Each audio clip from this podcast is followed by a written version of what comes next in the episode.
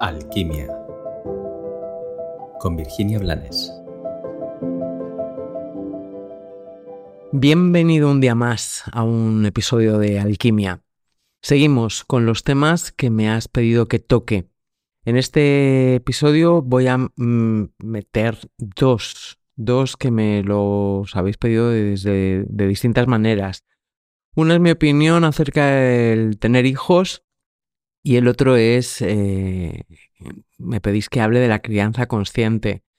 Y de nuevo, a riesgo de repetirme, son el tema de la crianza consciente eh, no se puede, o sí se puede resumir en, en cinco minutos, pero me parece un tema mucho más profundo que requiere de, de, de horas con delicadeza porque bueno, porque se mueven cosas muy antiguas y muy profundas.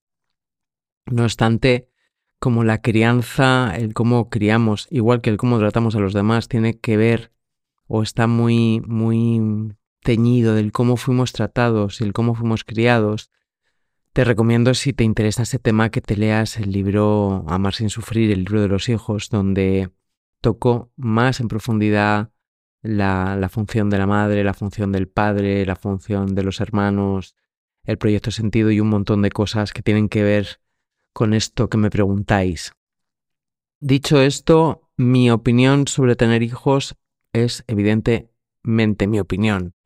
Y bueno, yo no tengo hijos, yo estoy encantada de no tener hijos. Y mm, dicen algunas escuelas que cuando no quieres tener hijos es porque no estás en paz con tus padres y con tu infancia. Pues mira, puede ser. No obstante, no creo que mi función en esta vida tenga que ver con haber tenido hijos o no tenerlos. Y igualmente creo que no todas las personas nacen para tener hijos. Que hay una pulsión animal que a mucha gente la lleva ahí, pues sí, existe, existe, pero ya hemos hablado muchas veces de, nuestra parte animal y de nuestra parte divina. Y nuestra parte divina no siente esa pulsión. Y que hay una grandísima presión social y familiar porque tengas hijos, porque des nietos a tus padres y por ese tipo de cosas. Sí, sí, existe, pero yo me debo lealtad a mí, no le debo lealtad a mi clan, no le debo lealtad a las necesidades de otros. Lo que me debo es la lealtad a mí para mantener mi paz y para andar mi camino. Dicho esto, la crianza consciente em, a mí me parece muy compleja.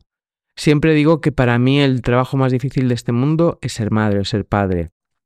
No creo que ninguno estemos preparados para, eh, las mujeres en su caso, para vivir un embarazo Físicamente sí, evidentemente, pero emocionalmente se mueven tantísimas cosas, si se mueven tantísimas cosas en nueve meses sin que las hormonas y el cuerpo esté sufriendo lo que, o viviendo, experimentando lo que experimenta durante un embarazo, pues, pues mucho más estando en, en un proceso gestacional. Pero más allá de esto, eh, como, como siempre digo, estamos todos heridos y estamos heridos y tenemos reacciones y tenemos pesos y tenemos sombras de los que no somos conscientes. Y es un trabajo de vida hacernos consciente de eso. Y si no somos conscientes, se nos van a tirar, se nos van a manifestar y van a golpear a nuestros hijos. Y eso a un nivel es inevitable. Evidentemente, las personas que quieran ser padres o que sean padres pueden ir haciendo un trabajo de desvelamiento consigo mismos y darse cuenta de que aman como aprendieron a amar y que se enfadan igual desde el niño pequeño cuando ahora su posición no es la del niño pequeño. Estamos muy sobrecargados a nivel emocional con lo que no resolvimos con nuestros padres, con lo que debió de, ser soltado y no ha sido soltado. Y desde ahí eh, las personas se, se pillan repitiendo patrones que a ellos les hacían daño. Además de esto, vivimos en un tiempo veloz, en un tiempo con muchas distracciones, en que estamos mucho más cansados que antes. Antes trabajaban más y ahora estamos más cansados. No voy a entrar en los temas 5G y los temas mm, de esa índole, pero es evidente que los tomates ya no saben cómo sabían y que no nos alimentamos como nos alimentábamos y un montón de cosas. Pero no me voy del tema de la crianza. Cuando un día normal te supera, cuando llegas a casa agotado, cuando estás que no sabes ni qué hacer contigo, cuando no tienes tiempo de calidad para ti, es muy complejo encontrarlo para otra persona. Y eso no hay que explicárselo a los hijos porque ellos no tienen la culpa ni tienen por qué cargar con, con lo que nosotros no sabemos cargar. Como te digo, son muchas cosas y luego ahí se mete también el tema de la pareja.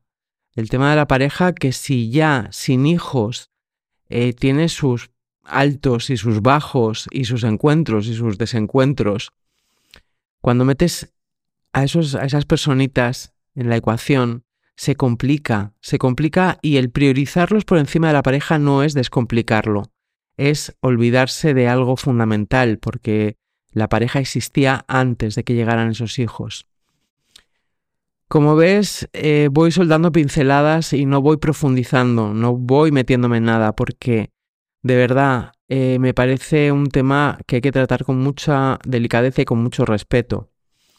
Pero sí quiero decirte que no eres más grande, más brillante, mejor por tener hijos o por no tenerlos.